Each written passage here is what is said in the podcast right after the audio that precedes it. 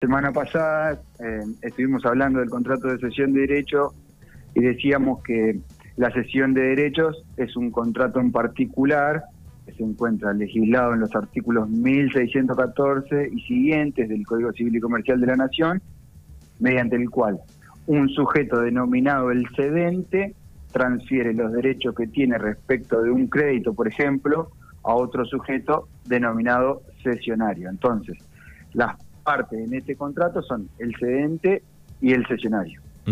Supongamos, Manu, que yo te presté dinero, es decir, celebramos un contrato de mutuo. Sí.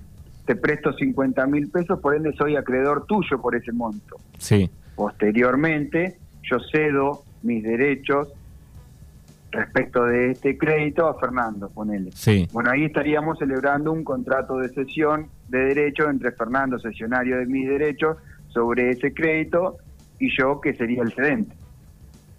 Entonces, vos pasarías a tener que pagarle esa deuda a él, que es cesionario de los derechos de ese crédito. Perfecto. Como vemos, la figura del deudor no se modifica. Es decir, la deuda le sigue perteneciendo a la misma persona. Bien, bien, ahí, ahí se entiende perfecto. Bien.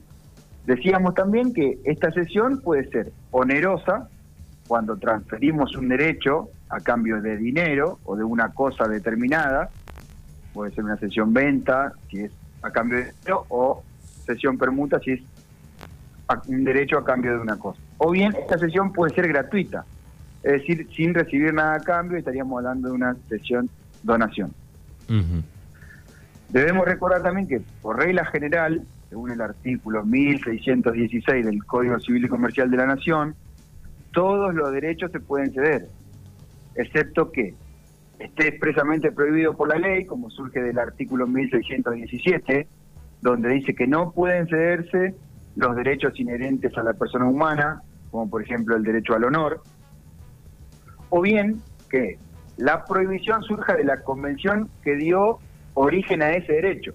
Volviendo al ejemplo del mutuo, no podría yo ceder los derechos resultantes del crédito si esto lo dejamos estipulado en una cláusula en este contrato de mutuo que dio origen a ese crédito. Perfecto. O sea que si está escrito, está firmado, eh, no se puede. Tal cual. Tampoco se pueden ceder los derechos que por su naturaleza no pueden ser cedidos como el derecho a percibir alimentos. Decíamos en este caso que el hijo tiene derecho o hija tiene derecho a percibir alimentos de su padre y su padre tiene la obligación de otorgar alimentos a su hijo, pero solo a su hijo, por una cuestión de filiación. Por eso el hijo no puede ceder el derecho a percibir alimentos a un tercero para que éste los cobre, porque el padre está obligado respecto del hijo. Bien, ahí va, ahí va por ley también, digamos. Tal cual.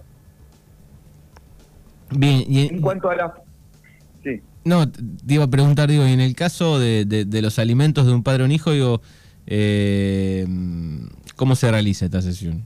Es que no, claro, no, no, se, no se pueden ceder, o sea, es no, no prohibido. Bien. En cuanto a la forma, cómo se realizan las sesiones de derecho, bueno, la sesión de derecho debe hacerse por escrito, sin perjuicio de los casos que se admite la transmisión del título por endoso o por entrega manual, que es el caso de la cesión de los derechos derivados de un cheque. Mm. La expresión escrita puede tener lugar por instrumento público o por instrumentos particulares o privados, firmados o no firmados, que puede constar en cualquier soporte, siempre que su contenido sea representado con texto inteligible y aunque su lectura exija medios técnicos. Entonces, el contrato de cesión de derechos se puede realizar a través de instrumento privado, convenio entre partes, por ejemplo, o bien por instrumento público. Hay ciertos casos en donde la legislación vigente exige que este acto se formalice a través de escritura pública, como por ejemplo la cesión de derechos hereditarios. Bien. ¿Cuáles son las ventajas de este tipo de contrato? Bueno, esto permite defenderse de la compra de la propiedad, por ejemplo, una cesión de derechos posesorios sin tener que esperar la recepción del inmueble y la firma de la escritura. Esto otorga mayor liquidez a una inversión, lo que será bienvenido, por ejemplo, en caso de un apuro económico o si se quiere destinar fondos a otra a otra inversión. Bien, esto, serían, estos serían las ventajas, digamos. Claro, exactamente. Estas son las ventajas de, de este tipo de actos. Hay instrumentos públicos que no son tan conocidos y brindan grandes ventajas económicas o legales, y es el caso, por ejemplo, de la cesión de acciones y derechos hereditarios. Desde el momento que fallece una persona, se generan derechos y acciones hereditarias, entre los cuales están incluidos los créditos del causante y también las obligaciones. Generalmente son más numerosos los, los créditos y cuando se generan estos eh, derechos que incluiría, incluyen todos los bienes de la persona del causante, sus herederos pueden presentarse en una escribanía y solicitar ceder todos los derechos de acciones que tienen, le corresponden en determinada sucesión, ya sea sobre toda la masa indivisa o sobre un bien determinado. Bien. Bueno, como decía, hay que destacar que solo es posible hacer una cesión de derecho hereditario a través de una escritura pública. Va solo por Habitualmente, sí, decime. Digo, va por ese lado, escritura pública. Sí.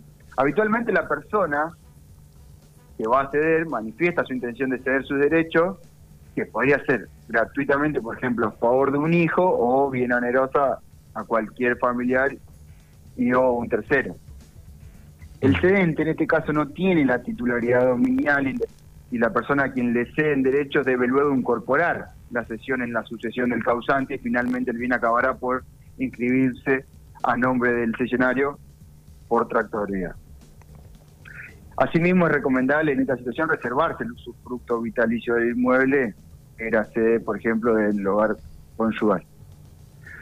Muchas veces, muchas veces digo esto porque muchas veces las personas para ceder a los hijos los derechos que tienen sobre los bienes de su cónyuge que falleció. La gran ventaja que tiene realizar este tipo de operaciones es que luego cuando fallece el cedente, ya los hijos no deben hacer sucesión sobre ninguno de los bienes de este. Dado que la sucesión es por los bienes de la persona que fallece, no hay que hacer sucesión si no hay bienes para suceder. Por ese motivo, la segunda sucesión no es necesaria. Y esto hace que ahorremos tiempo y dinero. Bien, por esta vía, digamos. Perfecto. Claro.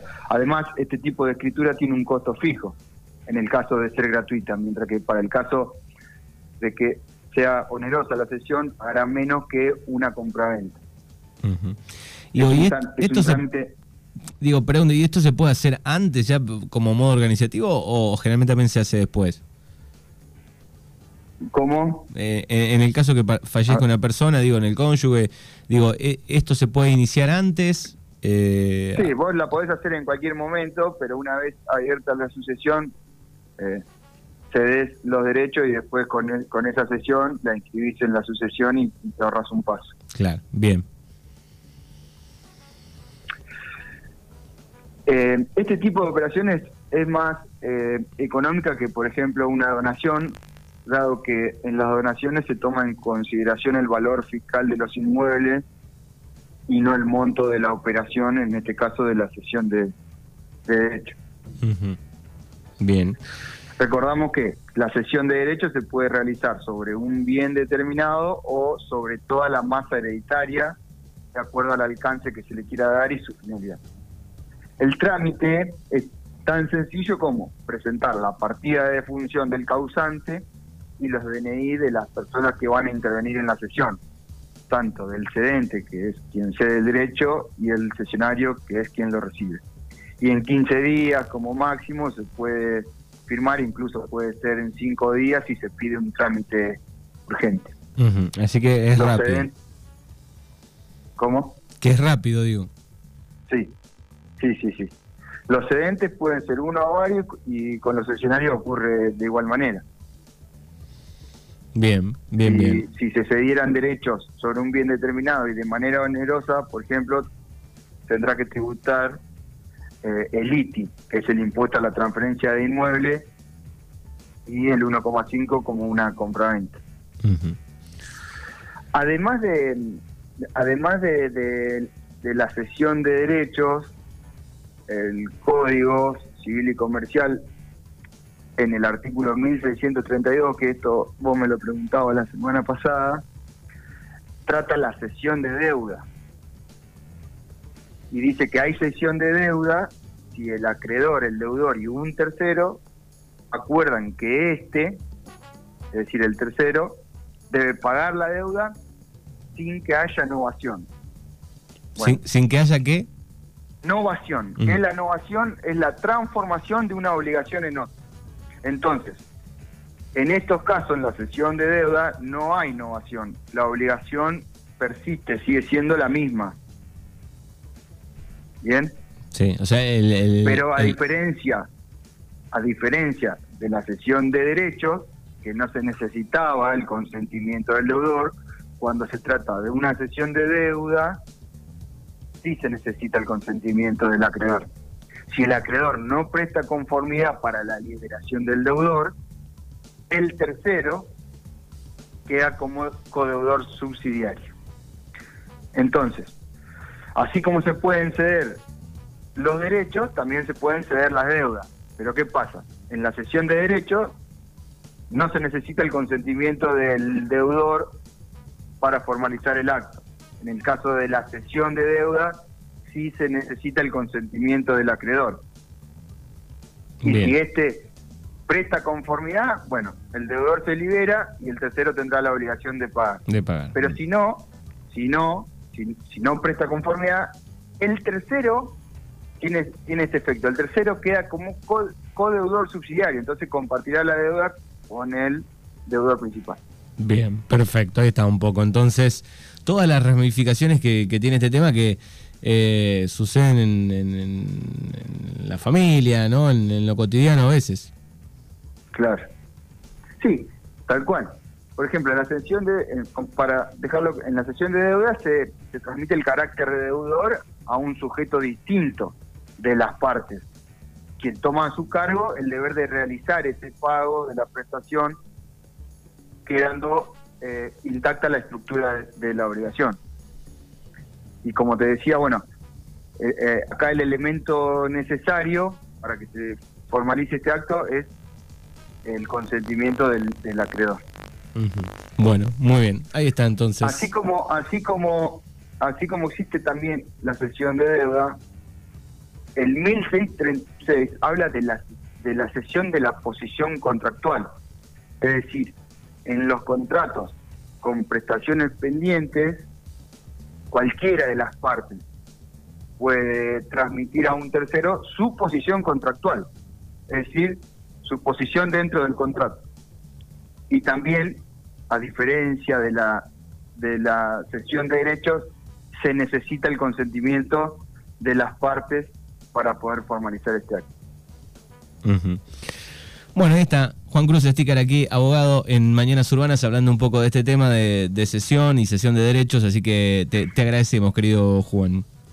No, por favor, hermano. Bien, ¿dónde, ¿dónde, pueden ubicarte en redes sociales?